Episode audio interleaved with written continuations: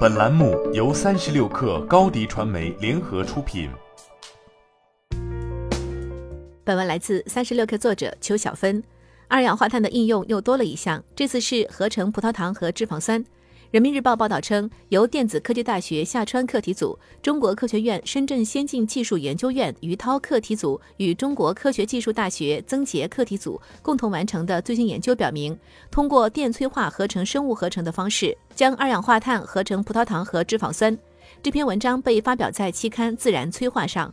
二氧化碳要变成葡萄糖和脂肪酸，需要复杂的转化过程。根据介绍，研究人员选择了乙酸作为中间环节，利用二氧化碳高效制备得到一氧化碳，再由一氧化碳得到乙酸。不过，这个过程的难度在于如何进一步提升乙酸的合成效率和纯度。为此，科研人员发现，一氧化碳通过脉冲电化学还原工艺合成金介铜，催化合成乙酸效率可达百分之五十二。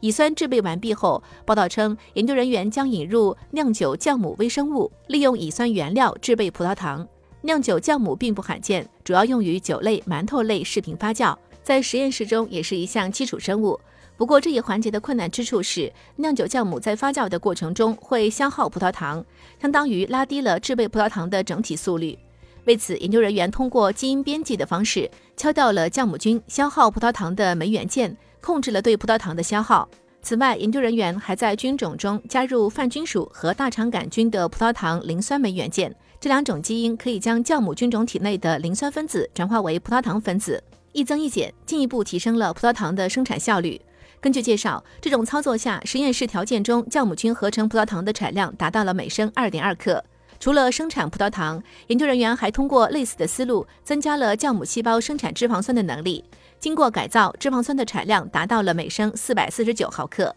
目前，利用二氧化碳的电还原反应生产基础原料，再通过微生物制备更高附加值的化学品燃料，已经是业界正在花大力气研究的方向。行业中正在尝试的方向包括淀粉燃料、蜡质等等。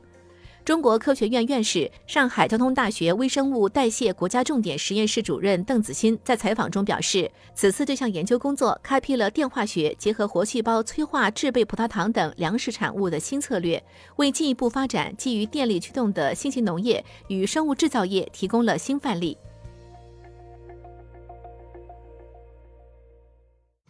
你的视频营销就缺一个爆款，找高低传媒。创意热度爆起来，品效合一爆起来。微信搜索高迪传媒，你的视频就是爆款。